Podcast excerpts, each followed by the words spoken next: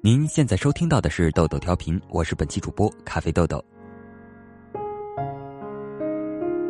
我二十二岁，属于年轻一代。至于“情书”这个词，与我听到“红娘”这个词时的反应差不多。现在是信息时代，凡事要讲求速度，讲求个个性。表达爱情的方式可谓五花八门，打个电话，发个 email，送花传情，透着浪漫，这就是一时代的示爱方式。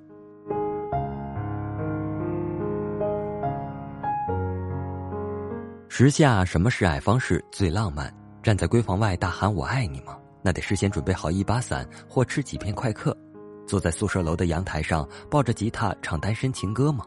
受条件限制，若是你的心上人不住在你的楼对面，那么欣赏者只能是对面树上的那几只乌鸦了。你若唱得好，他们或许也会呱呱的应和几声，好不扫兴啊！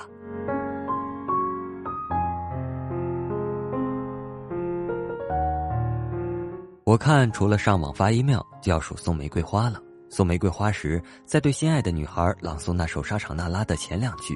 最是那一低头的温柔，像一朵水莲花不胜凉风的娇羞。透露一点个人隐私，我就是通过送玫瑰花获得女孩芳心的。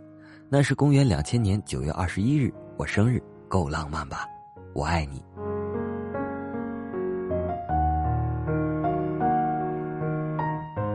和女友在一起，我一展我的浪漫之能事。大概是我有些浪漫过头了，女友不止一次的问我，是不是对别的女孩子你也这样？那眼神充满了怀疑，充满了对我的不信任，让我心里直发慌，真怕真情付如东流水。看着我支支吾吾，女友发了善心：“好，你可以不回答我，不过你要给我提交一份爱情契约。”契约？我晕了。我只听说过买房要契约，那是房管部门签发的。什么时候爱情也要个契约了？难道让我为了爱情签个合同？哪找这个部门呢？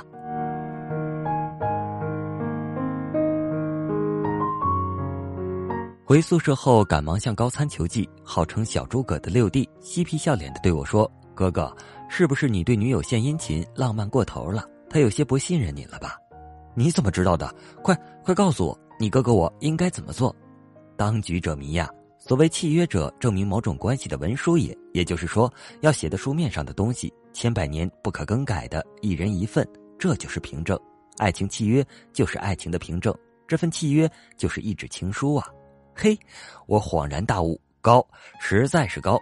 要说起写情书，那是小菜一碟。虽说情书已是古董吧，对于我来说也是手到擒来。中学校长说的是真道理。现在的学生，你让他写一篇作文，会难得他抓耳挠腮，急得焦头烂额；若让他写一封情书，呵，那词用的恰到好处，可以文不加点。我嘛，喜欢追求个性，不愿落入俗套。于是想起了我在情窦初开时写的那两句诗：一生只爱一次，一次只爱一个人。孤单就像连锁反应，想要。当我把这份爱情契约交给女友时，她笑了，满足于我对契约的正确诠释。第二天，我也收到了一份契约，仅仅几句话：每晚我枕着你的名字入眠，梦里充满甜蜜的记忆。爱你，即使狂风骤起，也不能把我与你的心吹离。对这份爱情契约，我倍感珍惜，急忙翻开两千年的日历，在九月二十一旁边签上爱情契约的日期：二零零一年二月十四日。我把那天当做我们相恋的真正开始。我希望你是我独家的记忆，摆在心底，不管别人说的多么。难听，现在我拥有的事情是你，是给我一半的爱情。我喜欢你，是我独家的记忆，谁也不行从我这个身体中拉走你。在我感情的封锁区，有关于你。又是别人家的爱情，别人家的情书。新时代了，与时俱进。再来听一个关于听众小伙伴的爱情表白。不得不说，虽然是信息时代，但有些东西永远不会过时。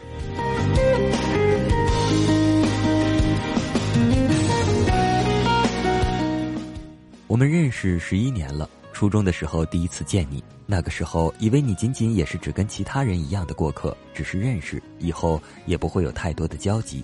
所以，当初中毕业以后，也没有许多的联系。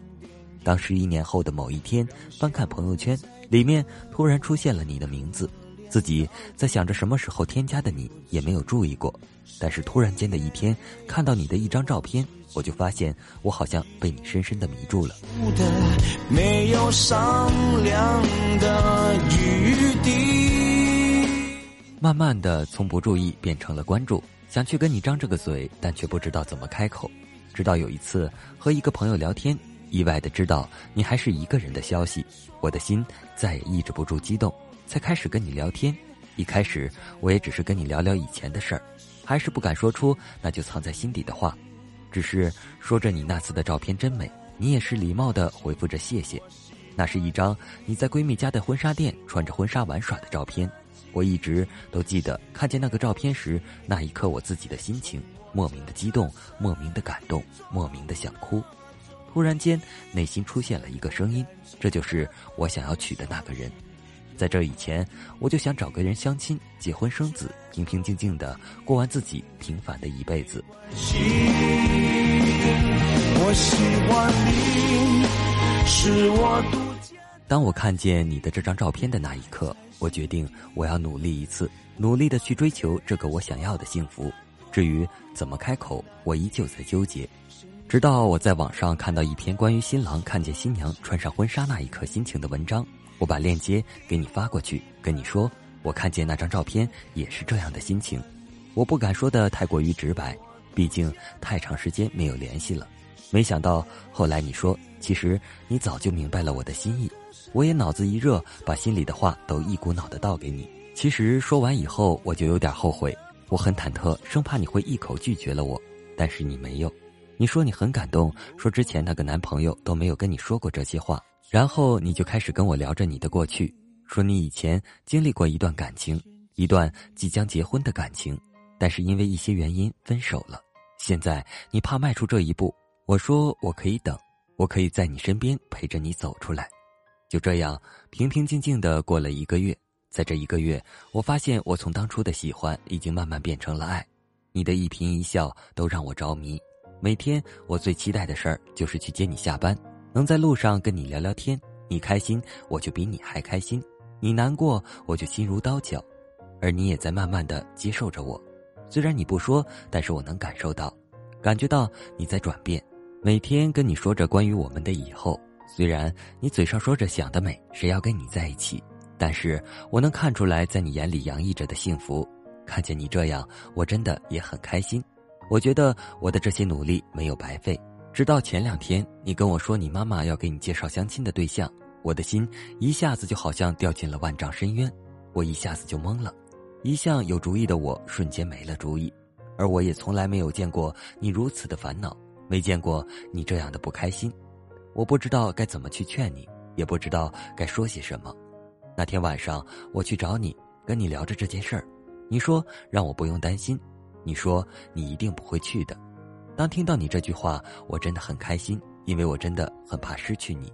遇见一个人不容易，更何况是重逢。曾经看过一篇文章，里面一句话我记得非常清楚：对的那个人不是遇见，而是重逢。我觉得我们这么多年没有联系过，也没有刻意的留过联系方式，手机里还是会出现对方的手机号码，而且还是那种换过好几次的号码，真的也就是缘分吧，是老天给的缘分。那天晚上咱们聊了很多，你问我如果到最后结婚的时候站在我身边的人不是你，我会怎么样？我回答你说，我也就还和以前一样吧，找个人相亲，结婚生子。你问我，如果真的那样，你后不后悔？我回答说不后悔。其实，说实话，我没有想过，如果到最后不行会怎么样。因为在我看来，只要对未来有信心，才能努力的去争取未来。其实，我现在最想要的就是你迈出这一步，跟我一起为我们的未来努力。不用担心，我会一直都在你身边。你就是我认定的那个人，是那个结婚的时候站在我身边的那个人。有再多再大的困难，我也会一直努力。只要你愿意跟我在一起，我都会一直努力，努力让你幸福。我最大的愿望就是在我们满头白发的时候，拉着你的手去买菜，回来给儿子、闺女、孙子、孙女做一桌好吃的饭菜，然后每天拌拌嘴、逗逗狗，看看电视，嘲笑你这个傻样的老太婆。这就是我想要的将来，我要的结局。唯一自私一点的，就是我希望你能比我先死，这样我就能照顾你一辈子。不然，留你自己在这边，我会不放心的。现在，我想让你给我一个机会，迈出这一步，跟我一起完成我们的未来。然然，我爱你，让我们一起努力。现在答应我吧，让我牵着你的手一起走，不要害怕，不要彷徨，我就在你身边，用我不算宽大的肩膀为你遮风挡雨，让我牵着你的手，一辈子。听我说，手牵手跟我一起走创造幸福的生活。昨天已来不及明天就会可惜今天嫁给我好吗？Here we go. 嗯嗯就为你的 house. 嗯 dt in the house. 耶就为你的 house。停，打住！哎，煽情时间结束，看到最后求婚我就忍不了了。看见别人幸福，我怎么这么别扭呢？这情书写的，你这家伙肯定是理科生吧？思路这叫一个清晰，整个一个昨天、今天、明天的翻版呢。客观的说，这篇情书有不少的槽点，什么死啊活呀，还有子子孙孙，这想的也太远了吧？不过，这个世界上有一种美，就是缺憾和真实。内容什么的好不好，还是要看情感是不是真实。对我和其他小伙伴来说，最大的触动应该就是那句：“对的那个人不是遇见，而是重逢。”幺哥在之前的节目中还说过：“还好当初没有遇见你，就是这个道理。有时候真的需要恰当的时间，两个人相遇，而在这时，之前的时光岁月就成了最佳的浪漫点缀。祝福你们！同时，各位小伙伴们，你们是否也能发现身边的那个他呢？也许幸福并未走远。今天的豆豆调频就播送到这里了，我是本期主播咖啡豆豆，我们下期再会。